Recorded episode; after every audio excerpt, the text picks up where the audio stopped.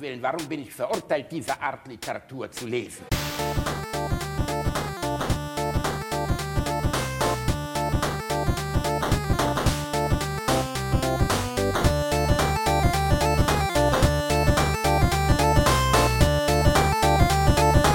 Ich lache niemals unter meinem Niveau. Hallo. Hi, Nathalie.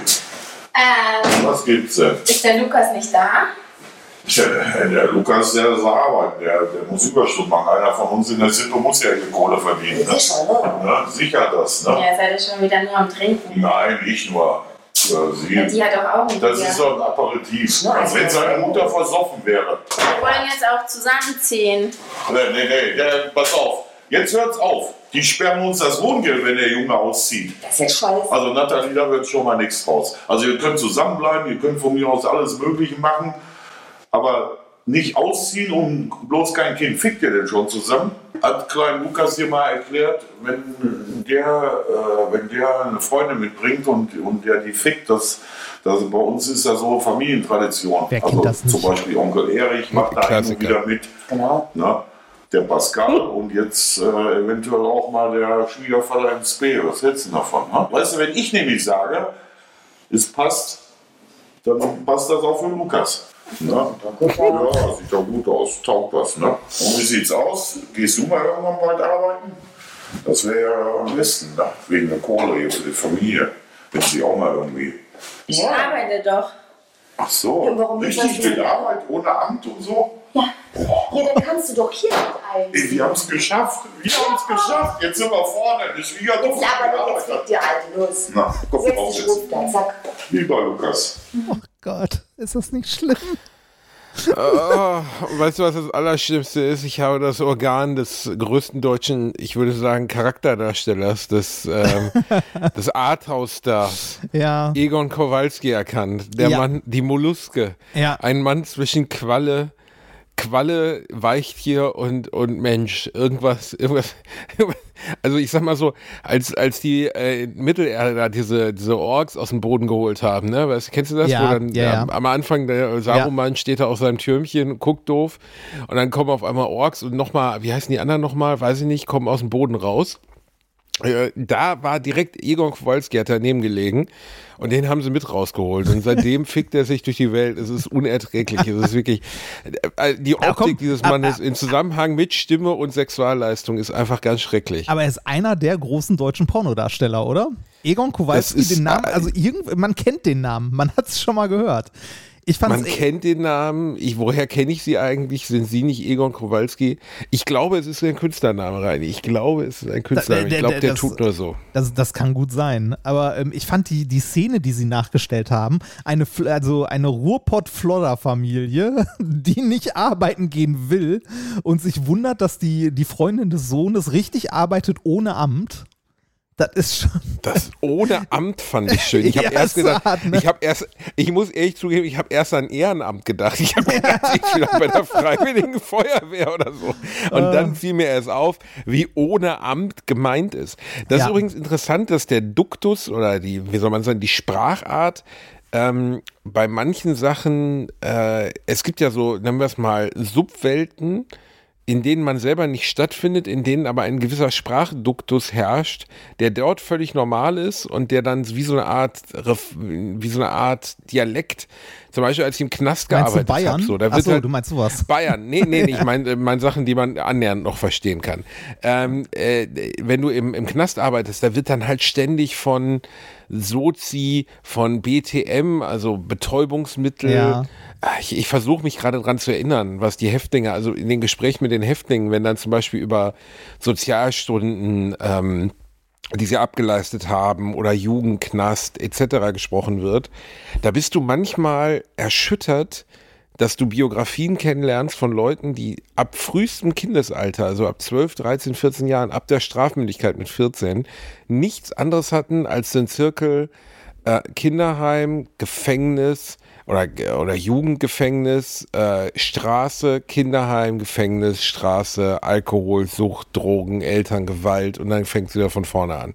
Und du siehst das und denkst so, wow, und der, die Art, wie darüber gesprochen wird, hat so was Geschäftsmäßiges. Weißt du, so als wäre das ein ganz normaler Dialog darüber, dass man über Haftzeiten spricht. Also da war ich in Haft, da war ich in Haft. Das klingt so, das ist so ganz interessant, weil das so, so, so ein Cut gibt zu unserer Biografie, also deiner und meiner, weil das ja das klingt jetzt doof, aber ich glaube, der Otto Normalbürger kann sich gar nicht vorstellen, was es heißt, in Haft zu sein. Ich habe das noch nie überhaupt in Betracht gezogen, dass die Chance besteht, dass ich mal in Haft komme, zum Beispiel. Nee, kann ich verstehen. Also ja, ähm, ich glaube auch, dass es so soziale Gruppen gibt, wo sich eine eigene Sprache entwickelt, die dir so gar nicht, also die du nicht kennst, weil die deine, deiner sozialen Umgebung so komplett fremd ist. Das gibt's garantiert, aber ähm, genau das gleiche Phänomen hast du auch in, in andere Richtungen. Also jetzt nicht nur, dass du irgendwie ein, ein Soziotop hast, in dem du dich nicht aufhältst oder nicht aufhalten willst, sondern auch für ähm, äh, wenn zum Beispiel ähm, Kinder oder Jugendliche aus äh, bildungsferneren Schichten, wenn ich es mal so nenne, an die Universität kommen, ähm, so Sprachgebrauch, den es da gibt, den man einfach nicht kennt. Ich meine, das meiste davon kann man irgendwie nachschlagen oder so, ne? Oder kriegt man mit der Zeit mit. Aber sowas wie CT, wenn sowas, äh, das kennst du ja auch noch von der Uni, ne? Wenn du eine Vorlesung hattest, siehst CT, dann bedeutet das, die fängt nicht um 8 an, sondern um Viertel nach 8. Das habe ich noch nie gehört, Reinhard. Hast du das noch nie gehört? Die Vorlesung ist C, ich kenne Computertomographie. Die Ko Vorlesung ist CT. Ich habe keine Ahnung, was CT sein soll, Reinhard. Computertomographie? Äh, nee, ernsthaft, hast du das nie gehört an der Uni? Hast du Hab mal eine Uni von innen, gesehen? Ich habe 16 Semester eine Uni von innen gesehen, aber ich habe von CT noch nie gehört. Ich kenne auch keine unrunde Anfangszeit in der Uni. Es Hatten gibt wir nicht. CT und ST. Das ist das akademische Viertelstündchen. Cum Tempo, Tempore. Ich glaube, es heißt Tempore. Und Sine Tempore. Ach Quatsch, Reinhard. So ein, wo, wo, wo wurde das denn jemals verwendet? Da in deiner, deiner Wolkenkuckucksheim-Uni, weißt du, wo man sich irgendwie eingeschrieben hat, indem man aus dem Regina Regenbogenbuch ein Gedicht An aufgesagt hat. jeder vernünftigen Uni. Quatsch. Hab ich noch nie gehört, STCT. Bei uns war 8 Uhr, 8 Uhr, 9 Uhr, 9 Uhr. Da gab es überhaupt keine Zeit dazwischen. Da saß man dann da und dann zog man das durch. Wir hatten, äh, werde ich nie vergessen, wir hatten einen Professor, der hatte sogar, der klang, also er hatte den Namen eines Vogels, deswegen konnte man sich seinen Namen gut merken. Der war herzensgut, ähm, Senior, nennt man Senior-Professor, jedenfalls war der eigentlich schon lange eremitiert, hat aber noch diesen einen Kurs gegeben und jeder brauchte diesen Kurs. Der Mann war aber ungelogen, ich glaube 86 oder 88 Jahre alt. Ja. Und äh, das kann ja auch, kann ja auch einen großen Mehrwert bringen, von Ja, jemandem klar. zu lernen, der so, so eine Erfahrung mit sich bringt, auch im universitären Betrieb. Aber in seinem Fall muss man sagen, der war schon so an der Grenze zur tattrigen Demenz und er hatte Lehrmaterial aus den 50ern dabei. Und er hat auf einem Overhead-Projektor gemalt Ah, und hatte so ganz schlechte lila Kopien am Start. Aber das so was man so früher- kennt man. Also Overhead-Projektor Ja, äh, Overhead-Projektor ist in der Mathe-Vorlesung zum Beispiel der Endgegner, weil darauf können die deutlich schneller schreiben als an der Tafel. Und wenn es dann noch ein äh, äh, Overhead-Projektor mit Endlosfolie ist, weißt du, so eine Rolle oben, eine Rolle unten und eine kleine Kurbel an der Seite, wo du das durchdrehen kannst. Das habe ich noch nie gesehen. Du, äh, Was- was für eine war- Uni war- der- der warst- war- Overhead-Projektor war- mit der warst du, warst du Endlosfolie? jemals auf einer Universität? Mal Was ist das für eine Scheiße, was ihr da gemacht habt? Ich kann nichts dafür, wenn die das akademische Viertelstündchen, die Endlosrolle mit der, mit der Dings. Kann es sein, dass du in Hogwarts warst? Ich- Musste nee, man bei dir bin- auch irgendwie ich- durch Gleis 8, 3 Viertel laufen, damit man da auf deine Uni kam, oder Ich, was? also ich, ich, bin, ich bin wirklich ein bisschen schockiert, dass du als Bildungsbürger CT und ST nicht kennst. Oh, entschuldige bitte, dass ich in so elitären Kreisen wie du, du Akademiker, dass ich da halt nicht stattfinde. Ich bin halt ein normaler Junge vom Land, verstehst du? Ich weiß, wie man zu Hause den Betonmischer an und ausmacht. Ich bin jemand, der, der, der einfach, ich kann mir diesen ganzen, also ich glaube, das habe ich letztens gelesen. 1953, 4% aller Abiturienten sind Studenten geworden. 1970 15 Prozent oder so, also viel weniger als man denkt. Ja. In den 90ern 28 Prozent und heute 55 Prozent aller, aller Abiturienten werden Studenten. Oh, ich hätte gedacht, es sind mehr, ehrlich gesagt. Ich Also hätte auch fast auf mehr getippt, aber irgendwie ist es schon erschreckend, weil äh, ich finde insgesamt schwierig am Universitätsbetrieb, dass es Studienfächer gibt, die einfach sinnlos sind. Also sinnlos im Sinne von, das ist so, als wenn sie dir vorher sagen würden, so, hör zu, es gibt hier keine Jobs für. In der ersten Vorlesung müsste gesagt werden, das hier ist Quatsch. Das hier machen, machen Leute, die Mitte 50 sind, von ihrer Frau verlassen wurden und das als Seniorenstudent nochmal machen wollen, weil sie schon immer davon geträumt haben, mal Philosophie zu studieren. Oder, ähm, oder das, das machen halt Leute, die einfach an der Uni leben wollen für die nächsten 20 Jahre.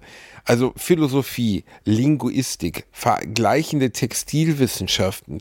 Es gab Studienfächer bei uns an der Uni, wo ich so gedacht habe, ey, fuck my life, Alter. Niemand wird vollen Herzens Linguist. Das ist einfach. Ach, weiß ich nicht. Ja, Äh, wenn, wenn sich, niemand wenn wird sich Leute wirklich für Sprache interessieren, warum denn Ah, nicht? Und was wirst du dann? Was Äh, wirst du dann? Keine Ahnung, Lektor oder so oder vielleicht Ah. irgendwie Übersetzer oder sowas? Oder, oder jemand, der irgendwie, was weiß ich, äh, Gesetzestexte ausarbeitet, weil die sprachlich, äh, also in einem gewissen Rahmen sprachlich genau sein müssen oder sowas? Was weiß ich? Ja, da sind Oder, wirklich die oder, oder Arbeitsplätze. sitzt, ich habe das oder Gefühl, da gibt es eine ganze und Liste an wählst das Leuten. die- Jugendwort des Jahres. Was weiß ich, was man als Linguist macht. Hey, Cringe-Alarm, Cringe-Alarm. Ich weiß es nicht, ich will auch keine Linguisten beleidigen. Ich habe zufällig einen Freund, Hannes Weinert, den ich hier euch auf der Spotify-Liste schon oft empfohlen habe, mit seinem wunder- wunderbaren Album The Bathroom Epiphanies. Der ist äh, ähm, Linguistikstudent gewesen. Und hat, als wir das letzte Mal telefoniert haben, vor ein paar Wochen mir mitgeteilt, dass er sein Studium letztes Jahr abgeschlossen hat. Und äh, du kannst ja mal zurückrechnen, Hannes ist so alt wie ich, also an der 38. Und er hat das jetzt über 30 Semester studiert, glaube ich. Respekt. Und ähm, das ist schon, und er hat es, also ich, ich habe eher großen Respekt, dass er es nur abgeschlossen hat, weil es wurde so langsam echt so ein Treppenwitz, wo wir immer drüber gescherzt haben, gesagt haben, das macht er nie zu Ende, niemals. Und er ist halt durchgezogen, großen Respekt dafür. Aber ob er jetzt wirklich in diesem Bereich tätig wird, ich weiß es nicht. Es ist, also es ist ja, ähm, es passiert ja häufiger, dass Leute nicht in dem äh, tatsächlich tätig werden, was sie denn da mal studiert haben. Ne? Also ich will nicht wissen, wie viele. Zum Beispiel ich. Ja, zum Beispiel. Oder, oder auch so, oder wie viele äh, Projektmanager es gibt, die eigentlich irgendwie, was weiß ich, äh, irgendein Lehramt studiert haben oder sonst was. Also ich glaube, dass das relativ häufig passiert, dass man was prinzipiell Fachfremdes macht, weil man lernt oder man sollte an der Universität in einem Studium ja nicht nur äh, ein bestimmtes Fach lernen, sondern vor allem Methodiken lernen, wie man an Probleme herangeht und so. Also das ist ja eigentlich das, was man, ähm, was man in einem Studium lernen sollte. Ist nicht immer Ja, so, aber Ja, Ey. aber das ist jetzt ja schon sehr, äh, wie soll man sagen, das ist jetzt schon sehr äh, analytisch gedacht. Ja, ja, klar. Grundsätzlich, Das- das ist äh, meinem ne, Studium Nicht für die Liebe, sondern fürs Leben lernen wir. Ja, ja, aber Ja. verstehst du, am Ende des Tages soll ja bei der ganzen Scheiße ein Job bei rausspringen. Du sollst ja eines Ja, Tages ist- deine Bude bezahlen können. Ja, das ist so ein bisschen die Frage. Das hat sich auch, also das war früher auch nicht zwingend so. Ähm, äh, also man, man kann ja auch Sachen studieren oder Fächer studieren, weil man Interesse am Thema hat. Ne? Also wir müssten uns als Gesellschaft eigentlich auch so etwas leisten können. Jetzt nicht in über, übertriebenem Maße, aber irgendwie das auch leisten können, dass wir auch Sachen erforschen oder uns Sachen mit Sachen beschäftigen, die nicht direkt einen wirtschaftlichen Nutzen haben. Ne? Weil man nicht weiß, wie es denn später aussieht. Also so, so Fächer, die, die niemand studiert, ne? die es auch nur an wenigen Unis oder so gibt, äh, die nennt man auch gerne Orchideenfach. Schon mal gehört? Nein, Nee. nicht. Äh, natürlich nicht. Ja, oh Natürlich Gott. nicht. Natürlich Oh. Gott. Noch nie. Orchid ja, Das- Reini, das sprich, komm, sprich mit mir, als wäre es 1894. Nee, gib, mir, gib mir alles, was du hast an deinen komischen Orchideenfach. Ja, die- hast die du noch Dinger- ein bisschen was? Möchtest du der Welt noch ein paar Sachen mitteilen, die, äh, niemand kennt außer dir? Die Dinge, nein, die Dinge heißen wirklich, es gibt Wikipedia-Einträge dazu. Ich kann daraus mal äh, zitieren. Beispiele für Reinhard, Orchideen. es gibt über alles Ja, Wikipedia-Einträge. Wenn ich jetzt gleich eingebe Nudeln bügeln, dann würde ich wahrscheinlich einen Eintrag dazu finden. Komm schon. Das ist wirklich kein Argument für überhaupt was, gar was, nichts. äh, was ganz witzig ist, im, ähm, also kann ich ja auch mal raus zitieren, im 18. Jahrhundert hatte man auch die Physik ähm, in die, also in die Orchideenfächer einsortiert. Weil man Würde geglaubt ich auch hat, so sehen. Ist ja alles Kappes. äh, nee, weil man geglaubt hat, man wüsste alles. Also es sind noch so zwei, drei Fragen ungeklärt und den Rest hat man abgehakt, den weiß man. Da hatte sich eigentlich alles erledigt. Das Weltwissen war versammelt. Aber es ist doch ein Ja. geiler Zustand, wenn man das glaubt. Also Ja. ob es jetzt Quatsch ist oder nicht. Ja, und dann kam Einstein und äh, die Quantenmechanik äh, mit äh, dem ganzen Drum und Dran. Und dann war vorbei. Dann wusste man so, oh ja, wir haben gar keine Ahnung von irgendwas. Habe ich gestern, habe ich gestern gelesen, der, in, wo war das nochmal? Ich glaube in Belgien oder so, da ist ein super, super Rechner an, an den Start gegangen, ein Quantencomputer. Ach schön. Und ich benutze das Wort Quanten ja besonders gerne, weil ich nicht weiß, was es ist. Äh, wie viele Menschen das Wort Quanten gerne verwenden, ohne zu wissen, was es ist. Es hat so Ja. was Fancyes. Und äh, der rechnet nicht mit Bits, sondern mit Qubits, also Ja, mit äh, 1, 0 und allen Zuständen dazwischen oder so. Richtig? Kann man so Ähm, sagen, wenn man möchte? Muss auf 260 Grad minus runtergekühlt werden, die Prozessoreinheit. Irgendwie verbraucht unfassbar viel Strom und soll, äh, glaube ich, dienen, um unter anderem Klimamodelle zu rechnen. Und äh, das finde ich, also den Klimawandel, sagen wir mal, vorauszusagen. Und das finde ich sehr gut, weil äh, ich sage jetzt den Klimawandel mal voraus, wir sind alle gefickt, es ist eigentlich durch, kriegt keine Kinder mehr, schließt euch irgendwo ein und versucht nicht zu sterben. Dafür braucht man ja gar keinen Supercomputer, dafür braucht man eigentlich nur den Basti, der sagt euch das. Ja. Nein, Sei mal ehrlich, Reini, wir sind am Arsch. Ich bin apokalyptisch heute. Ich habe eine richtig miese Stimmung. Ich erzähle dir gleich auch warum. Äh, wegen Klimawandel, oder was? Nein. nee, ja, aber äh, wegen, ich erzähle dir jetzt erstmal, erzähl du mal was zum Quantencomputer und dann erzähle ich dir, warum ich miese Stimmung habe. Ja, äh, ich kann, ich kann mal ganz kurz versuchen, dir das zu erklären. Man benutzt, also wenn du so einen normalen Computer hast, hast du ja äh, Zustände, Strom ist da oder Strom ist nicht da. Ne? Mhm. Und Das sind, äh, wird repräsentiert durch Nullen und Einsen und da kannst du dann Gatter bauen, also ne, so Und-Gatter, Oder-Gatter ähm, oder ausschließende Oder-Gatter, also so Verschaltungen, die nur Strom weitergeben, wenn in allen Zuleitungen Strom kommt. Schaltungen, die Strom weitergeben, wenn nur an einem Kontakt Strom ankommt und so weiter. Also Schalter, kurz gesagt, so komische Schalter. Und daraus kann man unsere heutigen Computer zusammenbauen. Ähm, Quantencomputer arbeiten, wie du schon richtig gesagt hast, mit Qubits, also mit Quantensystemen, die zwei verschiedene Zustände einnehmen können. Ein Quantensystem kann alles Mögliche sein. Das kann äh, der Spin von einem Elektron in einem optischen Defekt in einem Kristall sein, bis hin zu irgendwelche Magnetzustände in tiefkalten, was weiß ich nicht was, oder, äh, oder Ionen, die in Gibt es einer Ionenfalle. irgendein lebenslahes Beispiel außer ein Spinnzustand Nee, nein, von gibt's- einem Elektron nein, in gibt's halt einem nicht. unreinen Magnet oder was? Nein, gibt's, gibt's halt nicht, weil das Eigenschaften auf Quantenebene sind und die sind halt immer äh, sehr, sehr klein. Die sind nicht makroskopisch. Also die ich check nicht das so gar nicht. Also was heißt denn, der rechnet in Quanten? Also wer hat dem das denn gesagt? Also Äh, da- Das ist so ein Versteh Ding, nicht. du, du, du, baust das komplett anders auf. Einen normalen Computer, hast, wie, also wie ich gerade gesagt habe, hat auf entweder auf einer Leitung ist Strom oder da ist kein Strom und das symbolisiert eine 0 oder eine 1. Ne? Bei einem, Okay. äh, Das ist die kleinste Einheit, die in so einem konventionellen Computer arbeitet. Kannst dir einen Draht vorstellen und entweder ist auf dem Draht Strom oder da ist kein Strom, das ist eine 0 oder eine 1. Bei einem Quantencomputer hast du keinen Draht, sondern irgendein anderes System, das du dir anguckst. Ähm, äh, sagen wir mal, irgendein, äh, irgendein Atom, irgendein Ion, irgendwas, was, äh, was in einem Feld festgehalten ist. Und das Ding hat eine besondere Eigenschaft. Ne? Es ist irgendwie, entweder es zeigt nach oben mit einem kleinen Pfeil oder es zeigt nach unten, was auch wieder eine 0 oder eine 1 symbolisieren könnte, wenn du es denn misst. Ne? Du guckst dir dieses Teilchen an und siehst, ah, das Ding zeigt gerade nach oben, das ist eine 1, oder du guckst hin und siehst, es zeigt nach unten, das ist eine 0. Ne? So. Das wäre dein Qubit. Das ist noch nicht, ist immer noch so wie so ein normales Bit, also kein Unterschied. Bei dem Quantensystem ist das jetzt aber so, dass das unter gewissen Bedingungen nicht nur nach oben oder unten zeigen kann, sondern auch nach rechts und links. Also irgendwo so dazwischen. Ne? Also solange du nicht hinguckst, also solange du keine Messung vornimmst. das, äh, ist, das, so- diese, das ist sowieso diese Quantennummer. Solange du nicht hinguckst, Nein, das ist Hingucken ist vielleicht, ist vielleicht falsch gesagt. Äh, Wenn du eine Messung vornimmst, wird das Ergebnis immer entweder nach oben oder nach unten zeigen, aber nichts dazwischen. Ne? Eine Messung zeigt immer oben oder unten. Wenn du aber zwei Qubits hast ne, und die addierst, ne, also du nimmst das eine Qubit, das zeigt nach oben, das andere Qubit zeigt auch nach oben, dann ist das Ergebnis auch wieder oben. Jetzt hast du ein Qubit, das zeigt nach unten, eins, das nach oben zeigt und dann hast du als Ergebnis, weiß ich nicht, äh, nix. Ne? Gar nichts. Ähm, das war ein doofes Beispiel, aber egal. Ähm, Okay. ne, nein, ne, nehmen, wir, nehmen wir an, ein Qubit zeigt nach rechts und eins nach oben. Wenn du die addierst, ist das Ergebnis wieder irgendwie quer oben, also irgendwie wieder was mit oben. Das heißt, solange. Oh mein also, Gott, ist das beschissen Nein, erklärt, verdammt nochmal. Ja, stell, stell, Soll ich Otto holen? Soll ich Otto Nein, holen, damit er das auf, ein, auf, dir- auf eine Rolle dir- auf einem Overhead-Projektor malt? Halt die Fresse und stell dir einfach vor, das Ergebnis, das du misst, hat immer den Zustand oben oder unten. Aber solange du noch keine Messung vorgenommen hast, kann dieser Pfeil nicht nur nach oben und unten zeigen, sondern auch nach links, rechts und quer oben oder sonst was.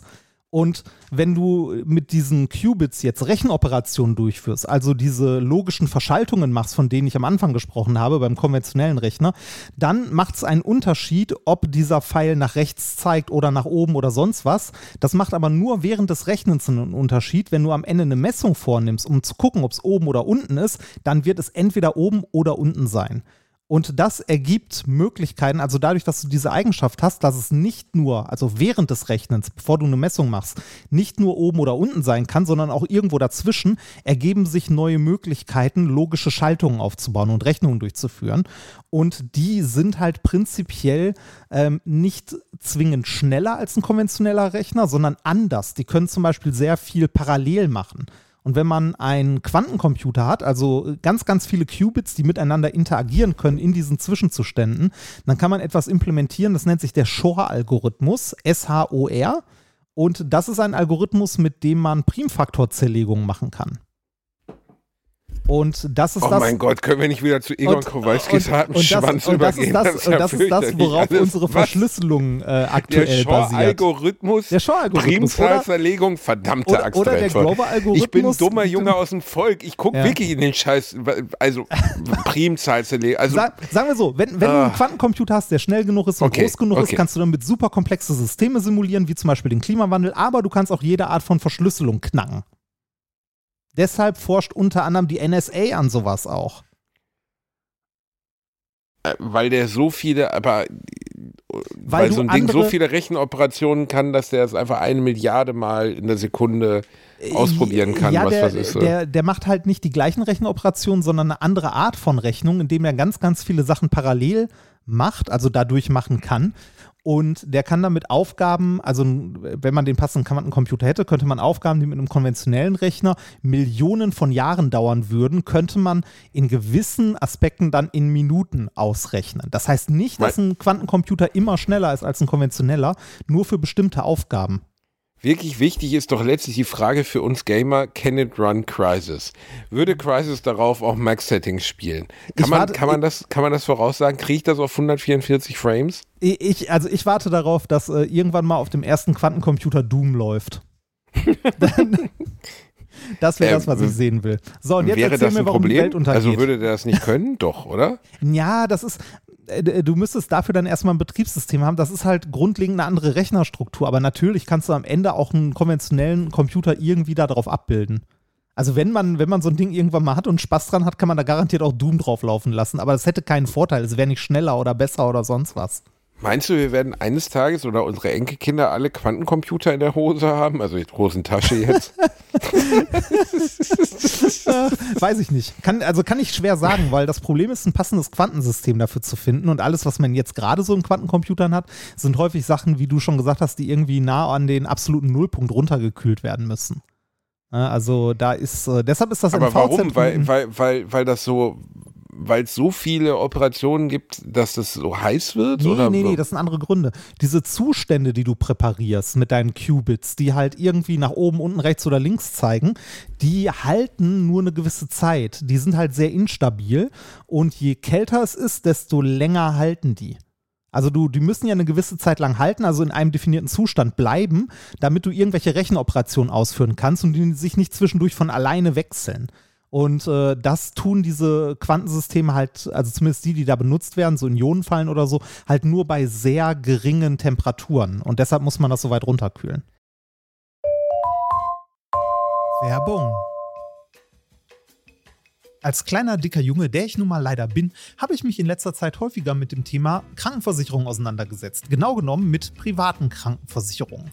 Und wenn du wie ich überfordert bist von dem riesigen Angebot an Tarifen, das es da so gibt, dann check mal die kostenlose Clark-App aus. Das ist wirklich fantastisch, weil mit Clark hast du all deine Versicherungen im Überblick und kannst sie von überall aus digital managen. Das ist ein echt dicker Vorteil. Dank des praktischen Tarifvergleichs siehst du außerdem in Sekundenschnelle, welche die passende Krankenversicherung für dich und deinen individuellen Lifestyle ist. Und solltest du wirklich mal Fragen haben, helfen dir die Expertinnen von Clark immer persönlich weiter. Per Telefon, Videocall, Chat, E-Mail, Fax, die kommen theoretisch zu Hause vorbei, reiten auf einem Pferd vor, schmeißen dir eine Brieftaube ins Gesicht, das ist unglaublich. Okay, die letzten drei Gründe stimmen nicht, aber das ist wirklich wahr, sie sind immer erreichbar.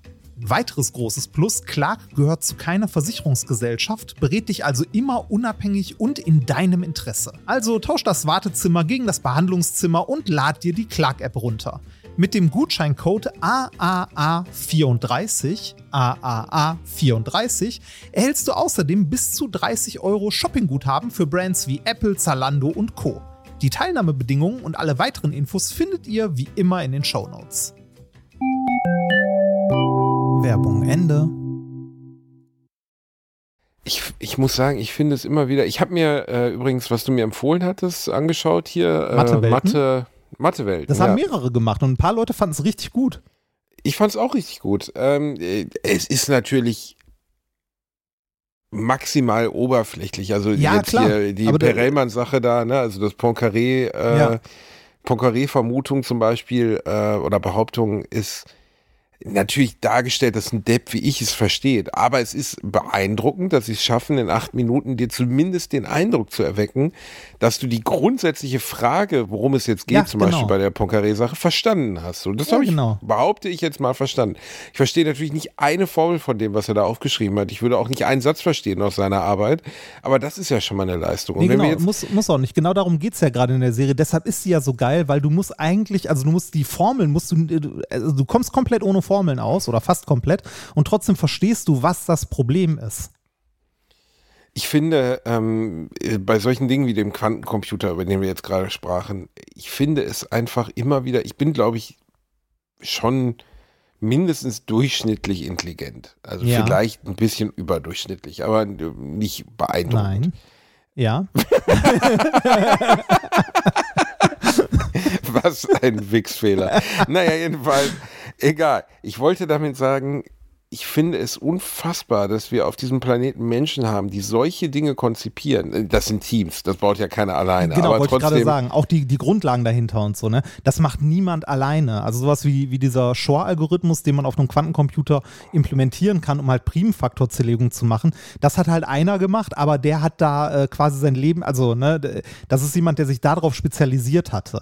Und äh, genauso ist das bei allem davon. Also ich habe ja in meiner Doktorarbeit hochreine Diamantschichten gemacht, um damit zum Beispiel ähm, Defekte im Diamantgitter zu untersuchen, die potenziell äh, Qubits wären, die bei Raumtemperatur stabil sind.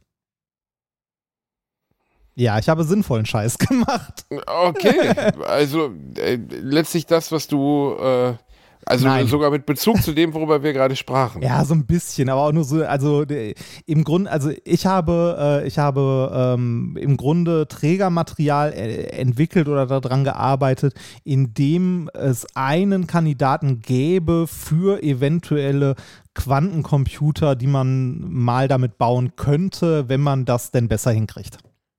Also Grundlagenforschung halt, ne? Man kann wirklich sagen, was man will, aber du bist ein großer Selbstverkäufer, Käufer, Remford. Ja, Das ist super, ne? will Das, selber. ja. Also der letzte, der sich so gut selbst präsentiert hat, war Boris Johnson. Ja, Respekt. ähm, Ich habe aber keine nee, Pa- aber also, ja. ich, äh, ich finde, aber trotzdem ist es ja so, dass die Menschen, die zum Beispiel jetzt an diesem Quantencomputer gearbeitet haben, auch wenn sie nur Einzelteile davon erstellt haben oder einzelne Routinen oder wie immer man das auch nennen soll, haben sie ja verstanden, woran sie da arbeiten und haben ja ein gemeinsames Ziel gehabt, so ein Ding zu erschaffen zum Beispiel. Dafür musst du ja verstehen, was es ist. Ne? Also Ja, sonst, Äh, es ist, und es allein ist ja das ist ja schon, was die menschliche Imagination in der Lage ist zu leisten. Also was, was, was wir, aber das weit geht ja über sind. Generationen, ne? Das ist ja nichts, was, was jetzt jemand in seinem, also es ist jetzt nicht so, dass ein Forscher hingeht und sagt, boah, ich habe die Idee nach einem Quantencomputer, dann arbeiten alle zusammen und irgendwie 20 Jahre später steht der da. Das ist was, was sich schon viel, viel länger zieht. Also schon in den, äh, in den 60er Jahren und in den 50er Jahren haben schon äh, theoretische Physiker ähm, da halt Ideen zu gehabt, ne? Also wie, wie denn sowas aussehen könnte. Und äh, wenn ich mal gucken muss, der Shor-Algorithmus, also ne, wir, wir haben immer noch keinen Quantencomputer, in dem man das ordentlich implementieren könnte. Und die Idee für diesen Algorithmus, wie man ihn denn, also ne, was man denn tun könnte, wenn man diese Qubits hätte, der ist, glaube ich, aus den 60ern oder 70ern. Und da war alles natürlich komplett auf, auf einer ähm, theoretischen Ebene. Ja, ja, ne? klar. Klar, also Theorie ist immer ein großes Stück voraus. Also häufig. Häufig. Ich, also, kein, also, was soll ich sagen? Keine Ahnung. Ich, ich steige da nicht durch. Äh, ja, klingt jetzt blöd, aber ich, ich, das ist so entfernt von allem, was man sich selber, ja, wie man denkt, als Otto Normalverbraucher ohne physikalisches oder informatisches Wissen. Ja. Dass, dass man gar nicht folgen kann, was überhaupt, also das ist Wahnsinn. Ich finde es unfassbar eigentlich. hast, hast du in der Schule Vektorrechnung gehabt? Mm, Ich glaube, Kannst, ja. kannst du dich noch grob dran erinnern, dass das so ein, so ein Pfeil im Raum war, anstatt einfach nur eine Zahl? So grob? Mm, mm, nee. Okay, ist egal. Damit könnte, also wenn man das noch hinbekommt, dann kann man, damit kann man Quantencomputer ein bisschen besser erklären, weil dann kann man nämlich sagen, die Zustände, diese Qubits sind nicht einfach nur eine Zahl 0 oder 1, sondern sind halt ein Vektor, der in eine Richtung zeigt und so. Aber ist egal.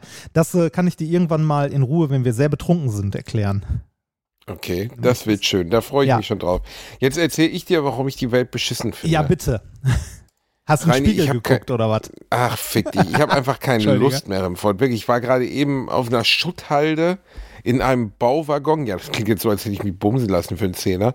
Ich war in einem, bisschen in die Nase wurde ich gebumst. Ich war in einem äh, Corona-Testzentrum, äh, um einen PCR-Express-Test zu machen. Nicht, weil ich erkrankt bin, sondern weil ich den für ein, eine Fernsehshow brauche. Mhm. Aber ich stand halt einfach vor diesem, also es sind so zwei Bauwagen, der eine immerhin beleuchtet, der andere wie so eine Zirkuskasse mit so kleinen Fensterchen, wo ich dann einem jungen Mann mit einem Totenkopf-Tattoo auf seiner Hand und einem sehr, einer sehr dicken Silberkette, der kaum in der Lage war, für einen normalen Satz mit mir zu sprechen. Ja, Puff, bitte, Puff, bitte gib mir Puff.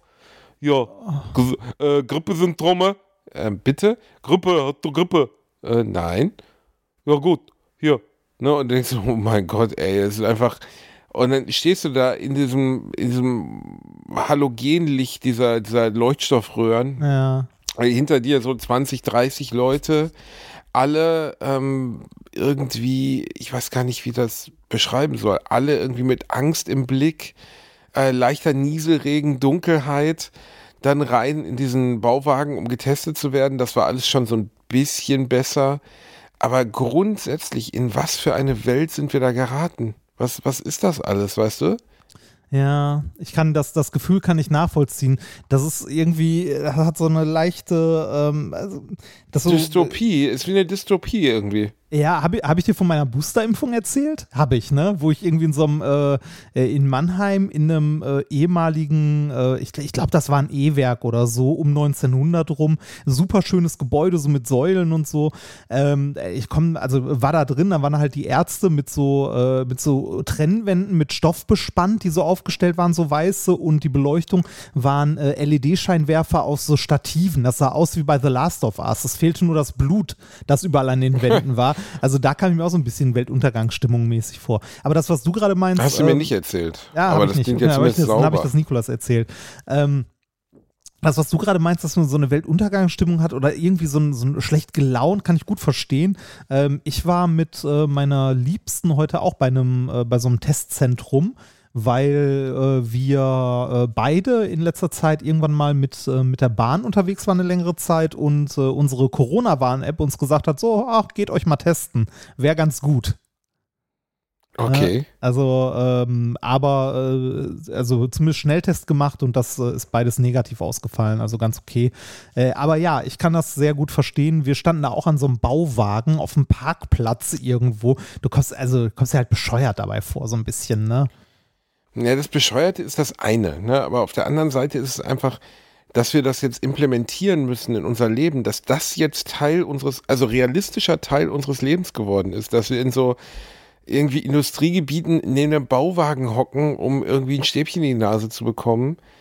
Ähm, alles völlig entmenschlicht, entwürdigt, irgendwie lieblos bis dort hinaus. Also ich erwarte auch nicht, dass die da nach Origami-Regeln irgendwie Papierschwäne Wollen, aufhängen. wollen Sie noch einen und mir Cappuccino noch einen runterholen. Nasenabstrich? Das- Nein, ja, aber es ist es, wirklich, es hat original was von Children of Men, ein sehr guter äh, ähm, äh, dystopischer Film mit, mit äh, unter anderem Michael Caine, äh, könnte mal, könntest du auf jeden Fall mal Das schauen. ist doch mit der, mit der Schwangeren, oder?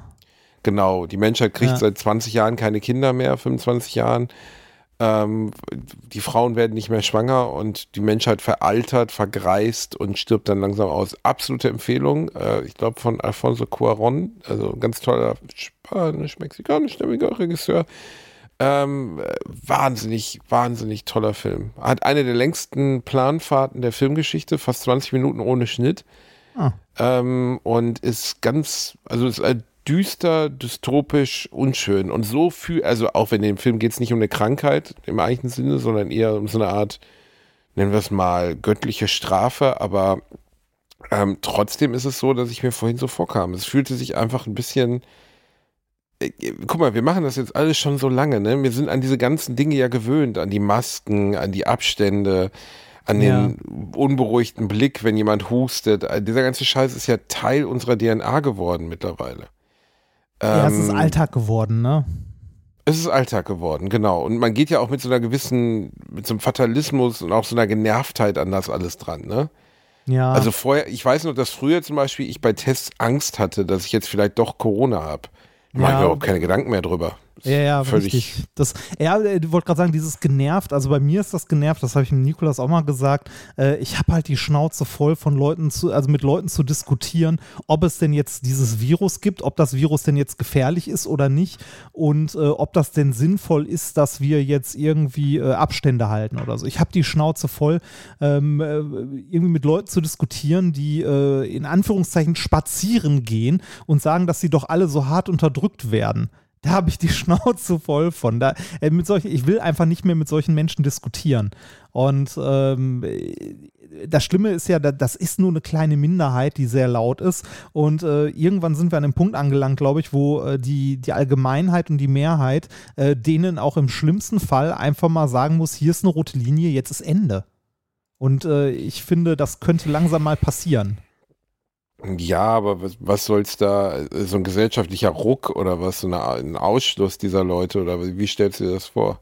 Nee, aber äh, das, äh, also es ist ja zum Teil schon so, dass die Polizei da endlich mal ein bisschen äh, härter durchgreift, sage ich mal, bei diesen unangemeldeten Demos, die die Spinner gerne Spaziergänge nennen. Ähm, und äh, also ich finde es gut, dass mal über eine allgemeine Impfpflicht diskutiert wird.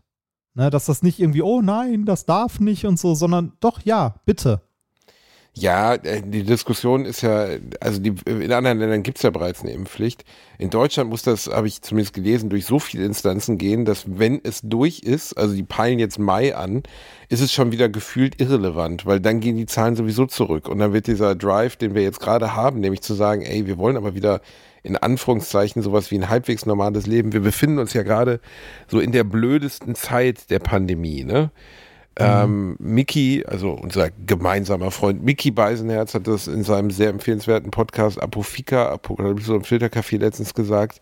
Vielleicht müssen wir uns für die nächsten Jahre daran gewöhnen, dass das jetzt die Realität ist. Und ich meine jetzt nicht Corona, sondern dass unser Leben gefühlt zwischen April und November oder April und Oktober stattfindet. Und dass alles darüber hinaus, also die Zeitraum, dieses halbe Jahr dazwischen, so ein bisschen so ist wie in, in nordischen Staaten die ewige Dunkelheit am, am, am, in Norwegen, weißt du, so zwischen November und März, wo es einfach nie hell wird. Ja. Und das ist, äh, so fühlt sich das ein bisschen an. Das neue Normal. Also wirklich dieses, es ist Teil unserer Normalität geworden. Ja, äh, ja, ich verstehe schon, dass das nervt. Mich nervt das auch und so. Aber ähm, es, also es könnte einen schlimmer treffen auch gerade, ne? Ich hoffe, also ich, mich nervt es auch nach zwei Jahren. Ja, natürlich könnte es einen Stimmer treffen. Man, erstens könnte man es haben, zweitens könnte man Vorerkrankungen haben, drittens könnte man rein sterben. Aber ich, ich glaube, wir sehen uns einer unglaublichen Welle an, an psychischen Neuerkrankungen bevor, weißt du? Also für wie viele Menschen, die einsam sind, die keine Kinder haben, keine Familie, keine Freunde, keine Partnerin, ist diese Situation nicht nur körperlich, sondern auch seelisch komplett Ja, bedrohlich. Klar, das ist also, ich, äh, es gibt auch an allen Ecken und Enden ähm, in der Pandemie politisches Versagen. Ähm, ich habe gestern Abend mit dem Nikolas gestreamt und äh, der hat sich erstmal darüber ausgekotzt, was ich komplett verstehe, ähm, äh, dass die im Grunde zu Hause sitzen und eigentlich nur darauf warten, wer von denen als erstes äh, positiv getestet wird, weil er zwei Kinder hat, die in die Schule müssen und eine Frau, die als Lehrerin arbeitet. Ne? Also die, die Kids Ja, werden gerade. das, ist die, da ist die Möglichkeit, nicht zu erkranken, gleich null. Ne? Ja, Das ja, genau. einfach- Also im Grunde sitzt du nur zu Hause und wartest darauf, wann denn da der erste positive, äh, positive Test aufschlägt. Und dann hast du irgendwie Pool-PCR-Tests bei den Kids in der Schule, ähm, wo das Ergebnis irgendwie am nächsten Tag um 7 oder 8 Uhr oder so kommt, wo die schon wieder in der Schule sitzen im Grunde. Also, ne, da, also das Ja, dann mach mal halt mal Fenster auf, sollen die sich nicht so anstellen.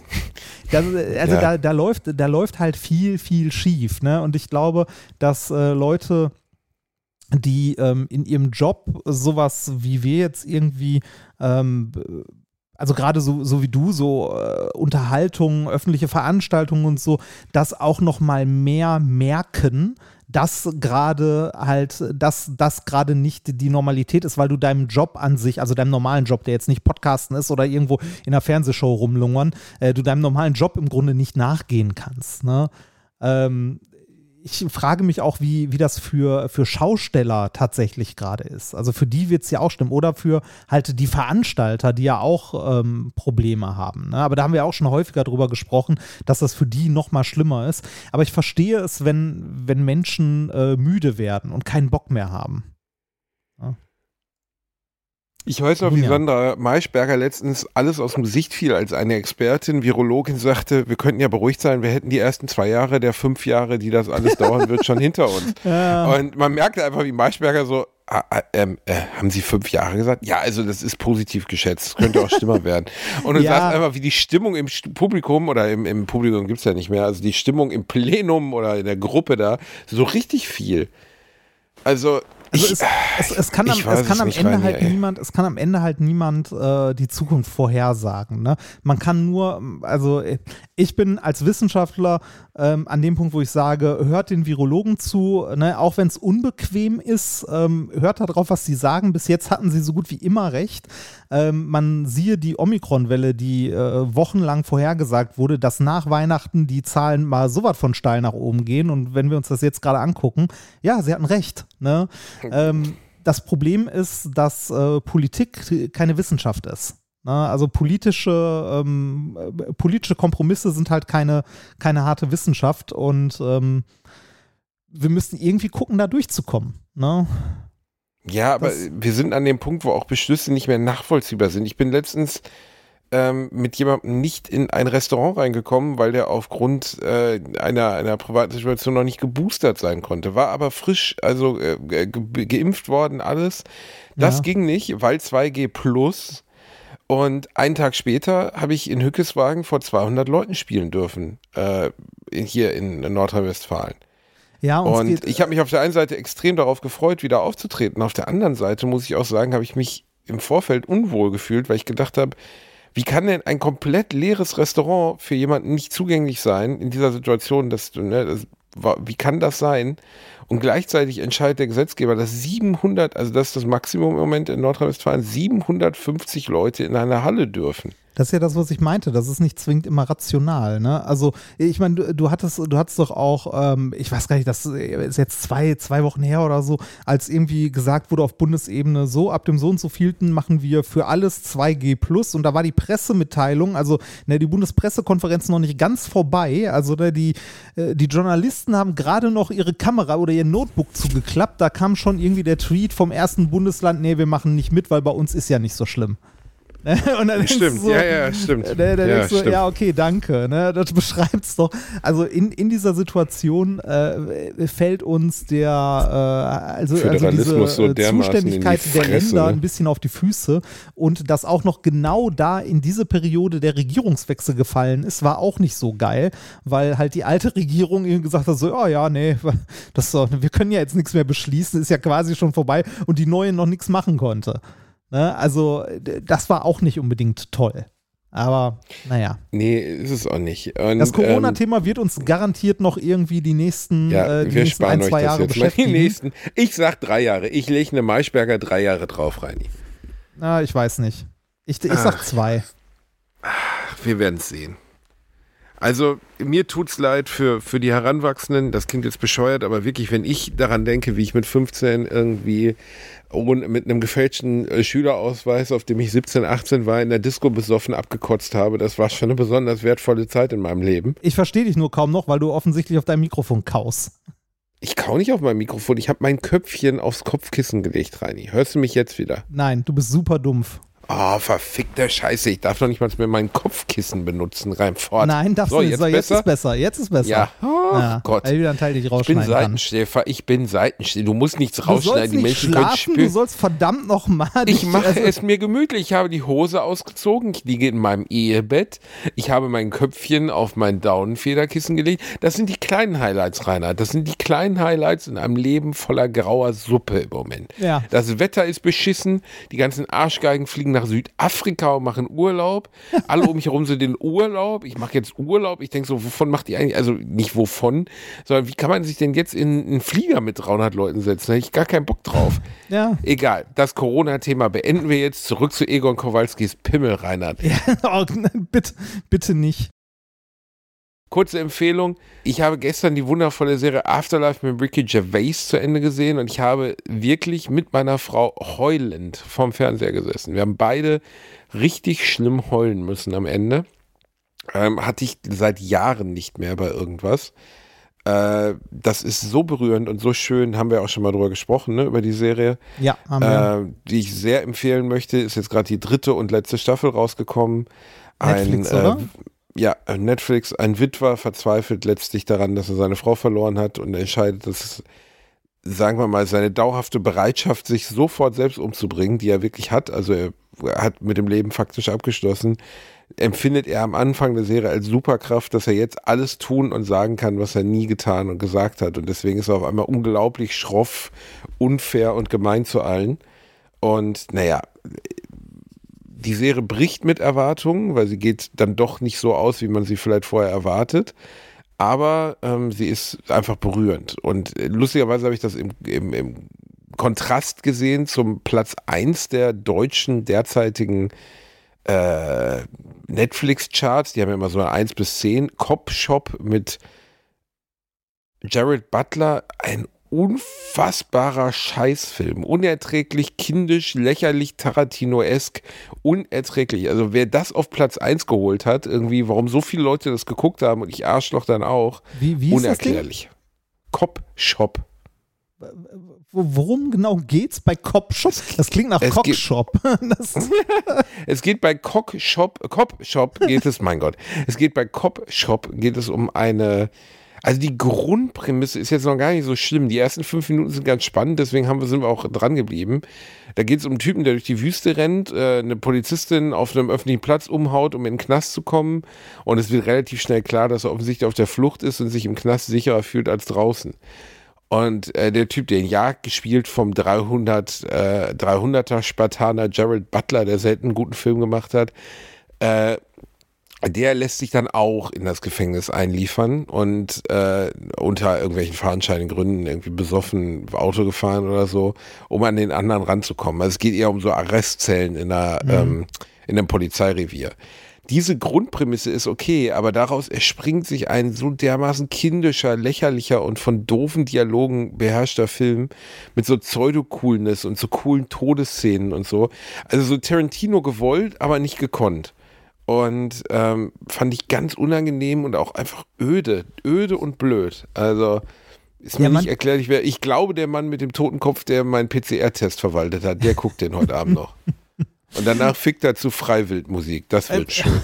manchmal versteht man nicht, warum, äh, warum solche Serien bei Netflix irgendwie in den Top-Charts landen, oder? Mir, Nee. also, äh, mir ging das so, ähm, ich habe mit, äh, mit Sonka mal äh, How to Get Away with Murder geguckt.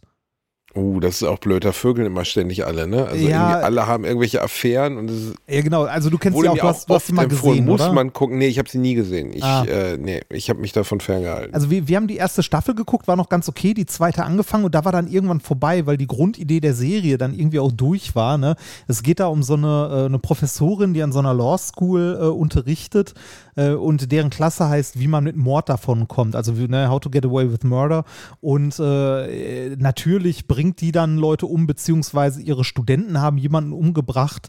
Ähm, und äh, sie sucht sich dann irgendwie so fünf Leute raus, das sind dann die Hauptcharaktere der Serie quasi, mit denen sie immer so, äh, also quasi überlegt, wie man Mordfälle aufdeckt und bla. Und dann Hä? Wie die bringt jemanden um? Das habe ich jetzt nicht verstanden. im Laufe der Serie bringt die irgendwann auch nochmal jemanden um. Also diese Professorin. Und äh, beziehungsweise manipuliert, glaube ich, auch ihre Studenten, dass irgendwie ihr Ex-Mann, was weiß Also ich. sie ist gar keine positive Rolle, oder Nee, was? nee, nee, überhaupt nicht. Ähm, das ist halt so, dann alles okay. tausend und eine Verstrickungen und so. Ist ganz nett gemacht. Die erste, also die ersten zwei Staffeln, also die erste und die zweite vielleicht auch noch waren ganz okay, aber dann war auch irgendwann durch und es wurde zu absurd, finde ich. Also so wirklich komplett Das durch. ist aber ja immer so, da haben wir ja schon mal drüber gesprochen, das ist das gleiche bei Raymond Reddington hier, wie heißt die Serie denn nochmal? Blacklist. ja, Das ist das gleiche bei Lie to Me, immer bei diesen Serien, die sogenannte Procedurals haben, also wo es ein übergeordnetes Ziel gibt und einen Fall der Woche. Ne, es gibt immer so, Ja, bei, bei ja. Blacklist gibt es ja immer die Überstory, nämlich die engagierte FBI-Agentin und der Superschurke. Und dann gibt es aber immer noch einen Fall der Woche, in der dann irgendein Killer gefasst werden muss. ja, das, das ist aber manchmal auch gut gemacht. Also zum Beispiel, ich finde bei äh, White Color ist das ganz gut gelöst. Nicht gesehen. Ah. Aber bei, bei, bei, bei Blacklist, genauso wie bei Lie to Me, ist das Hauptproblem für mich, dass das One-Trick-Pony, nämlich dass Raymond Reddington immer alles weiß und alles kann und bei Lie to Ja. Me, dass der Hauptdarsteller einfach immer alles auch weiß und immer jede Lüge erkennt und immer irgendwie der Herrscher der Situation ist. Darunter leiden diese Serien, weil unfehlbare Hauptcharaktere sind langweilig. Das ist einfach langweilig. Das ist so ein bisschen, warum ist Superman langweiliger als Batman? Ja, weil, er nicht sterben kann im Grunde. Genau, ne? weil Superman am Ende nicht sterben kann und weil er so der Prototyp des Perfekten ist. ja. Und weißt du, der ist ja in jeder Hinsicht ist Superman äh, fehlerlos. Ne? Er ist unzerstörbar, der ist gut von, von Herzen, der hat keine Dämonen, die ihn jagen, außer seine Vorgeschichte, dass er dann vom anderen Planeten kommt und so. Und deswegen fand ich Superman immer den langweiligsten Superhelden von allen. ja, das stimmt. Und die düsteren magst du viel lieber, wie Batman oder von mir aus sogar Spider-Man hat ja im weitesten Sinne auch eine, eine düstere Herkunft. Und ähm, ich, bei diesen Serien ist es genau das Gleiche. Du hast halt irgendwann begriffen, okay, der macht keine Fehler. Also ich habe letztens mit Özcan auch im Podcast über Designated Survivor gesprochen. Ah ja, die habe ich auch gesehen. Da fand ich die erste Boah. Staffel auch super und den Rest dann Ja. danach, und, und dann danach war du halt irgendwann vorbei. da und denkst so, in Gott, ja, aber weißt du, was mich am meisten genervt hat? Das also bei Kiefer Sutherlands Rollen immer das Gleiche, dass er einfach den besten Menschen ever spielt. So, er ist halt, also, um nicht zu viel zu spoilern in die Serie, er wird durch Zufall Präsident, egal wie, und ähm, er ist also eher so ein Hans Dampf in allen Gassen, hat äh, Kommunalpolitiker und ist auf einmal Präsident der USA, hat das größte, die größte Waffenarmee oder Armee in Waffen hinter sich, die es überhaupt gibt auf der Welt, Atomwaffen, sonst was. Aber er ist so gut. Er ist so unfassbar gut. Er ist nett zu seiner Frau. Er kümmert sich um seine Tochter. Er äh, geht natürlich nicht fremd, obwohl er der Präsident ist und ihm alle breitbeinig ins Gesicht springen. Er versöhnt äh, Palästina und Israel. Er versöhnt die Marsmenschen und Russland. Er versöhnt sie alle. Er reist immer überall hin und hat dann direkt den richtigen Ratschlag und er weiß jeden Trick, wie man irgendwie diplomatisch, was so, so diplomatisch zerklüftete Länder dann doch nochmal kittet mit einem Spruch. Und irgendwie ab Folge 5 denkst du dann auch so, das ist einfach so unrealistisch. So. Es ist halt einfach Quatsch. Ja, es Also- ist doof, wenn, wenn Serien äh, den, den Absprung verpassen, also zumindest welche, die so eine äh, durchgehende Geschichte erzählen, wenn es irgendwie zu abstrus wird. Wenn, ich habe häufig das Gefühl, das ist so, wenn eine Serie mit einer Staffel erfolgreich war und eigentlich niemand geplant hatte, eine weitere zu drehen und plötzlich ist sie so erfolgreich, dass doch noch eine gedreht werden muss. Ich frage mich auch, wie äh, hier Squid Game kriegt ja garantiert noch eine Lustig, Folge. wollte ich. Ja, ja, ist, ist jetzt, äh, ist jetzt gerade, ja, ja, ist, ist sowieso äh, in der Planung. ja, aber vielleicht ist da auch Und, einfach äh, irgendwann durch, also reicht. Wie irgendwann durch. Ja, also, ja, äh, ne, nach äh, einer die Staffel ist Serie Ende. war ganz, Ja. ganz, ganz, ganz klar äh, geplant als Einzelserie oder als Einzelstaffel. Und dann war relativ schnell klar, dass sie das so nicht lassen werden. Ja. Ähm, ne? Und Ha- Hast du, hast du die Serie You gesehen? äh, You, nee. du, also auf Deutsch hat die noch einen Untertitel You, du wirst mich lieben. Original heißt sie einfach Oh. nur You. Ah, doch, ähm, ich habe die nicht gesehen, aber ich musste letztens lachen, ähm, weil eine amerikanische Moderatorin hat das doch falsch verstanden. Und ähm, da hat ein Moderator, also oder ein Interviewgast gesagt, I've seen a clip about bla bla, ähm, irgendwie, ich weiß nicht, Herpes oder sowas, keine Ahnung, on you. Und sie dann, Ah. on me?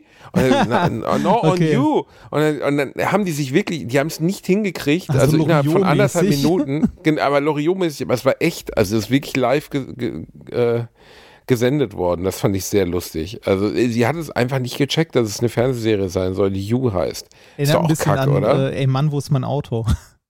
Stimmt, stimmt. Aber das ist doch auch Kack, oder?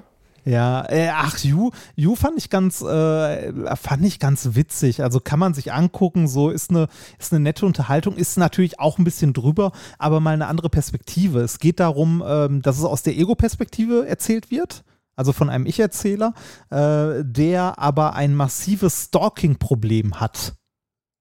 Also der, ähm, der eine Frau verfolgt und deren Umgebung und so so weit manipuliert, dass er irgendwann mit der zusammen ist. Äh, Und äh, das geht so weit, dass er Leute umbringt, die, Okay. die ihm irgendwie im Weg stehen, sozusagen. Also oder er einsperrt im. Keller und so. Also äh, kompletter Psychopath, aber ist ganz, also ist ganz nett anzusehen, weil es mal was anderes ist, weil es aus dieser ähm, Psychopathenperspektive erzählt ist. Also ist für ihn so, so vollkommen normal. So, ja, ich wollte ihn nicht im Keller einsperren, aber ja, ja ich konnte ja nicht anders, ne? So in etwa. Ähm, Und also die ganze Zeit als innerer Monolog auch, ja, ja, so genau, wie bei Dexter? genau, genau, okay. genau. Du hast es wie bei, bei Dexter so als innerer Monolog immer wieder. Ich glaube, Stalking ist auch, ich, ich kenne jemanden, der von Stalking betroffen war. Das ist ja für beide Geschlechter, ähm, kommt, in Anführungszeichen, kommt das vor. Also ich glaube schon, dass Männer öfter Stalker sind. Weiß ich, aber ich weiß es ehrlich gesagt gar nicht, ob es da, wird Studien zu geben. Ja, auch keine ich habe es mitbekommen bei Menschen und ich dachte so, krass. Also das ist einfach, äh, Zu viel dann, ne? Also äh, Realitätsverlust. Ja, also gruselig ähm, finde ich das. Also, dass, dass Menschen das tun und in welche, also welche Auswüchse das haben kann. Ne? Also wohin das führt, dass jemand stalkt. Also da gibt es ja Menschen, die wirklich die, die unvorstellbarsten Dinge tun, um jemand anderen zu folgen, äh, in sein Leben einzugreifen. Also sei es jetzt vom heimlichen Beobachten bis sich auf der Arbeit einschleichen, äh, sich in den Freundeskreis einschleichen, sich unter falscher Identität online vorgegebenermaßen als jemand anderes ähm, na, also zum Beispiel jetzt, wenn du weißt, dass dein, die Person, für die du dich interessierst, bei so einer Online-Dating-Börse ist, ähm, dich dann äh, bewusst an sie wenden, aber unter anderer Personalität und so. Also ich finde das unfassbar gruselig. Und ähm, natürlich bin ich als öffentliche Person für sowas jetzt auch nicht unempfänglich. Also passiert ja oft, dass, dass öffentliche Personen von Menschen gestalkt werden. In der Art und Weise habe ich das aber noch nicht erlebt. Also ich habe schon Ja. erlebt, dass Leute sich seltsam gegenüber mir verhielten, ähm, aber dass mir jetzt jemand bewusst zu nah gerückt ist, nicht eigentlich. Ja, sowas habe ich. Also zumindest, äh, wenn ich sowas erlebt hätte, wäre es mir nicht aufgefallen. Aber, Nein, äh, das wäre natürlich mal was. Für aber dich, ich glaube, ich glaube, äh, sowas, sowas kann dir schnell passieren, wenn du, äh, wenn du in der Öffentlichkeit stehst. Also ich möchte nicht wissen, äh, hier unser gemeinsamer Freund der Loffi macht ja mit dem äh, Olli, also Olli P., den äh, Podcast Ich hab dich trotzdem lieb und ich möchte nicht wissen, wie viele äh, Dickpick-Äquivalente äh, Olli in seinem Leben bekommen hat. Geil. wahrscheinlich, wahrscheinlich viele. Aber ich glaube, also ich glaube, ähm, er wird da auch in der Situation gewesen sein. Ne?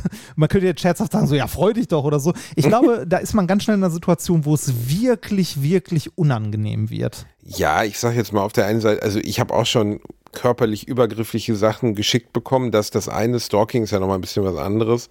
Ja. Aber natürlich als Jugendstar, was, was Oli P. ja war, ähm, zu einer Zeit, äh, wo es zum Glück kein Social Media gab. Also seine ganz große Prime-Zeit so als, als Jugendstar und GZSZ-Star und so oder, oder hoffentlich habe ich jetzt nichts Falsches gesagt, aber zumindest Soapstar.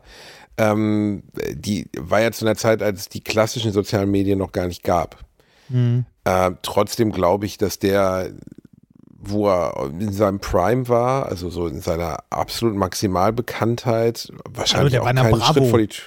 Ja, ja, genau. Und keinen Schritt vor die Tür machen konnte. Ne? Und äh, das ist schon gruselig. Ich finde es erstaunlich, dass so viele derer, die damals diese Zeit durchgemacht haben, also die frühen bis Mitte 90er Jahre, in der Zeit Fame waren ähm, und heute noch bekannt sind, aber ich meine jetzt Fame im Sinne von so Jugendstars, relativ normale, nette Menschen geworden sind. Also Olli kann man 100 pro unterschreiben, einer der nettesten Menschen, die man sich vorstellen kann.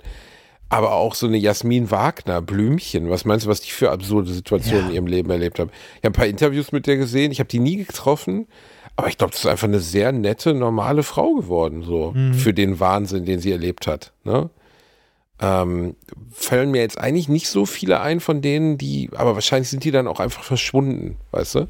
Von den Stars, die es damals gab, die es dann nicht geschafft haben, ein normales Leben aufzubauen. Ja, ich glaube, das ist auch unglaublich schwierig, wenn du, ähm, wenn du so früh so erfolgreich wirst. Da, äh, Ja, halt- Jugend, halt Kinderstars, also noch jünger ist eine Katastrophe. Ja, Fußballer, klar. Das siehst du jetzt hier, Erling Haaland, habe ich letztens ein Bild gesehen, äh, der, der Superstürmer des BVB, der jetzt nach Barcelona wechseln soll. Das ist ja, also ich kann über dessen Bodenhaftung natürlich gar nichts sagen. Also das Bild war erschreckend. Er stand irgendwie in so Gucci-Badeschlappen mit den hässlichsten Klamotten, die ich in meinem Leben gesehen habe. Also wirklich so einfach so reich, aber geschmacklos, so der Geißen-Lifestyle. Stand da halt vor so einem Pool, irgendwie die Hände behangen mit Gold und denkst so, der Typ ist irgendwie 19, 20 Jahre alt. Ähm, natürlich hat er finanziell wahrscheinlich jetzt schon ausgesorgt, aber die Erdung und das, was zum Leben dazugehört, manche Dinge zu lernen etc., das ist ja einfach nicht da. Ne? Und ähm, wo soll das herkommen? Also zum Beispiel als Fußballer. Auf der anderen Seite, ich beneide auch extrem bekannte Persönlichkeiten. Ich habe gestern auf so einer Klatschseite gelesen, das erinnerte, erinnerte mich lustigerweise an eine Folge aus einer Serie, die ich mal gesehen habe, dass Drake, der amerikanische Rapper, ähm, ja, keine Ahnung, ne, ist sehr bekannt. Äh, Musik sagt mir wirklich gar nichts, glaube ich. Also ich glaube, ich kenne nicht einen Song von Drake, aber ist sehr bekannt. Sex mit einem Groupie hatte, wie er wohl häufig Sex mit einem Groupie hatte und dann ins Badezimmer gegangen ist, um sich das Präservativ abzustreifen. Ist es nicht romantisch? Und ähm, dann ist die Dame danach ins, äh, ins äh, Badezimmer gegangen und verklagt ihn jetzt wegen schwerer Körperverletzung, weil er in das Präservativ, also in sein eigenes Sperma, äh, scharfe Soße gekippt hat. In der Erwartung, dass sie Ah. versuchen würde, sich das vaginal Ah. einzuführen, um ausgesorgt zu haben. Oh, Und äh, Oh äh, Gott. du kannst ja mal, du kannst ja mal ungefähr schlussfolgern, wie sie wohl rausgefunden hat, dass da schwarze, äh, dass da scharfe Soße drin war. Nämlich Ja. genau das hat sie auch getan. oh. Und man kann fest davon ausgehen, dass sie mit dieser Klage nicht durchkommen wird. da kommen so Boris Becker-Vibes auf. ein bisschen, ja. Also ich musste, ich wollte immer meine Nummer auf der Bühne darüber machen, wie abstrus diese Boris Becker Story eigentlich ist. Also er hat Oralverkehr mit irgendeiner alten in, einem, in einer Besenkammer in einem Hotel und dann fährt die mit einem Taxi, also ich vermute mal, sie wird es irgendwo reingespuckt haben, aber noch absurder wäre es ja, wenn sie einfach mit vollem Mund mit dem Taxi durch London gefahren wäre. Mal dringend. Und dann kommst du beim Arzt rein und rotzt dann einfach dieses Zeug in so eine Petrischale. Das ist so, das, also un, aber ich meine, du musst dir mal vorstellen, also es war im Endeffekt irgendwie drei Minuten Fick auf, auf der, in der Kleiderkammer äh, für Boris Becker und am Ende wird er sein Leben lang mit dieser Sache zu tun haben, weil die Tochter kann er nicht leugnen. Ich denke, da wird auch eine Menge Geld geflossen sein und gruselig. Und jetzt bei Drake genau das Gleiche. Also wenn du mit jemandem Sex hast und du musst die Vermutung haben, dass der andere versucht, dein Genmaterial abzupumpen, um dann dir irgendwann eine Vaterschaftsklade anzuhängen, boah, also unfassbar gruselig. Äh, Wie, die Aber Serie in so hieß einer Welt will Ray. man doch nicht leben. Nee, eigentlich nicht. Also- nee.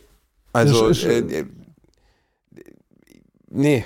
Also, Ja. wie du es, ja, also in diesem, diesem Kosmos dieser Menschen möchte man auch nicht leben. Ne? Und äh, Ray Donovan hieß die Serie, sehr empfehlenswert, läuft in Deutschland leider nicht wirklich gut, glaube ich. Geht um einen sogenannten, nicht Cleaner, sondern mir fällt der Begriff gerade nicht ein. Jemanden, den man anruft, wenn man ein großes Problem hat als Prominenter, der es dann für einen löst. Aha. Und eine der ersten Folgen der zweiten oder dritten Staffel ist genau das, dass er zu einem äh, Basketballstar fährt, wo die Frau auch versucht hat, sich irgendwie auf der Toilette selbst zu insaminieren. Und ähm, das kann ja bei solchen Menschen mit so einer Bekanntheit und so einem finanziellen Volumen wie einem Kanye oder Drake oder Michael Jordan oder so, da geht's ja direkt um Multimillionenbeträge, wenn das wirklich klappt. Ne? Also ein Kind von so jemandem zum Beispiel zu bekommen. Dann ist halt ausgesorgt.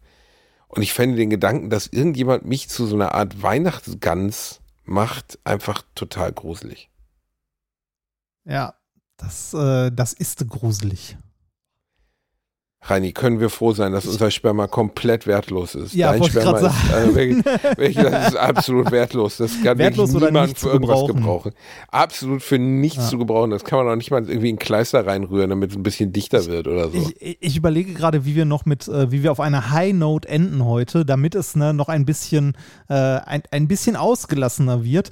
Ähm, ich äh, möchte das tun, indem ich eine, äh, warte mal kurz, eine, eine Bewertung aus äh, Apple Podcasts zu unserem Podcast vorlesen möchte.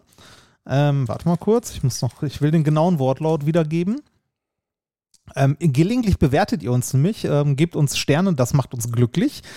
Ähm, und die meisten sind sehr, sehr, sehr witzig und sehr schön. Ich weiß nicht, ob der witzig ist oder ernst gemeint ist. Er heißt Ein Stern, lustig, aber zwei verlorene Seelen. Blasphemie hat nichts mit Comedy, äh, hat nichts im po da. Blasphemie hat nichts im Comedy-Podcast verloren. Das ist die ganze Bewertung, oder? Ja, wir haben einen Stern bekommen, weil wir blasphemisch sind. Verdammte Ja. Scheiße.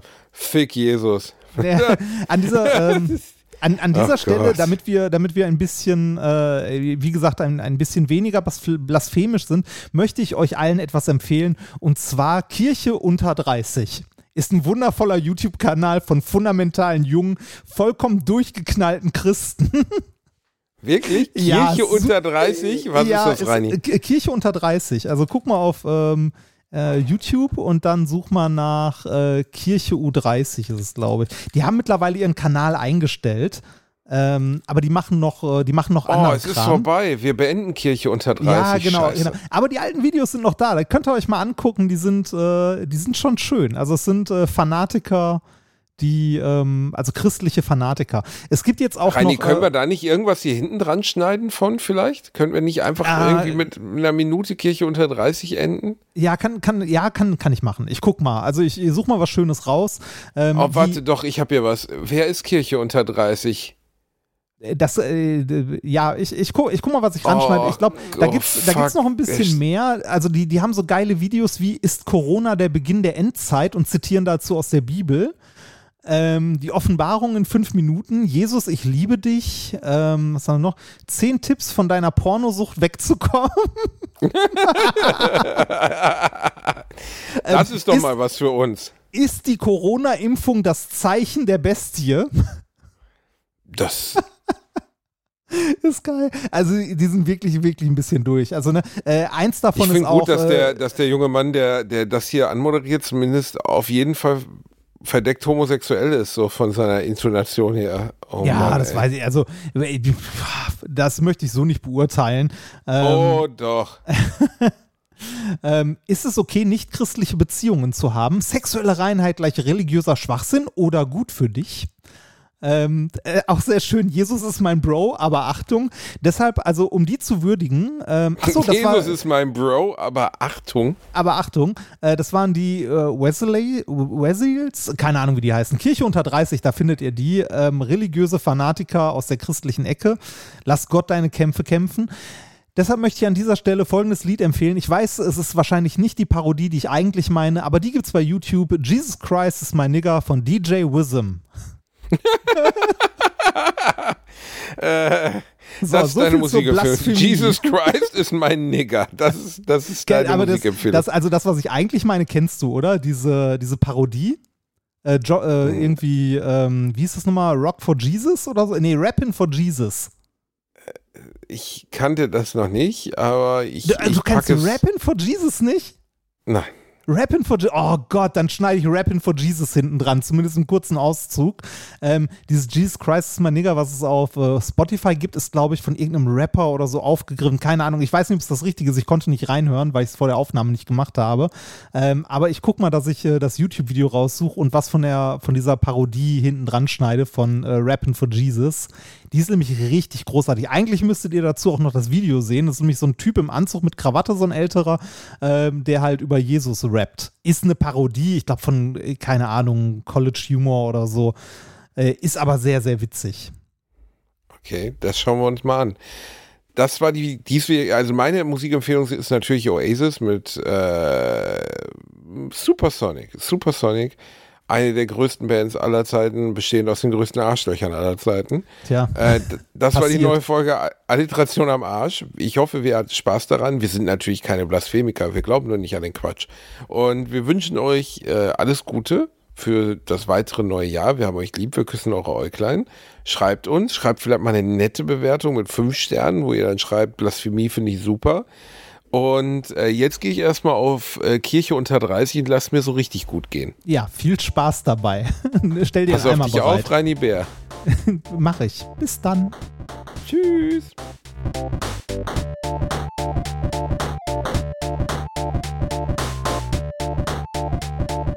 Ich habe gelacht, aber unter meinem Niveau.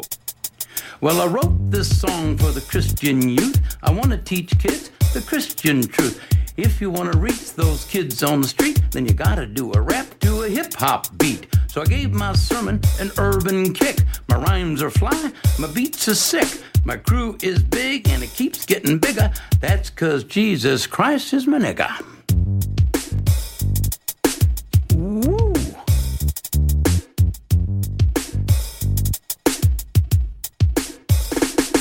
He's a life changer, miracle arranger, born to the virgin mom in a manger. Water to wine, he's a drink exchanger, and he died for your sins.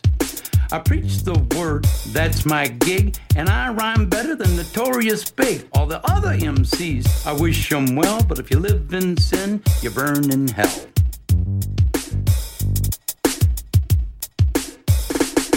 Now I'ma pass the mic to my lovely wife. She's a fly MC and the light of my life. So to bust a rhyme without further ado, take it away, Mary Sue.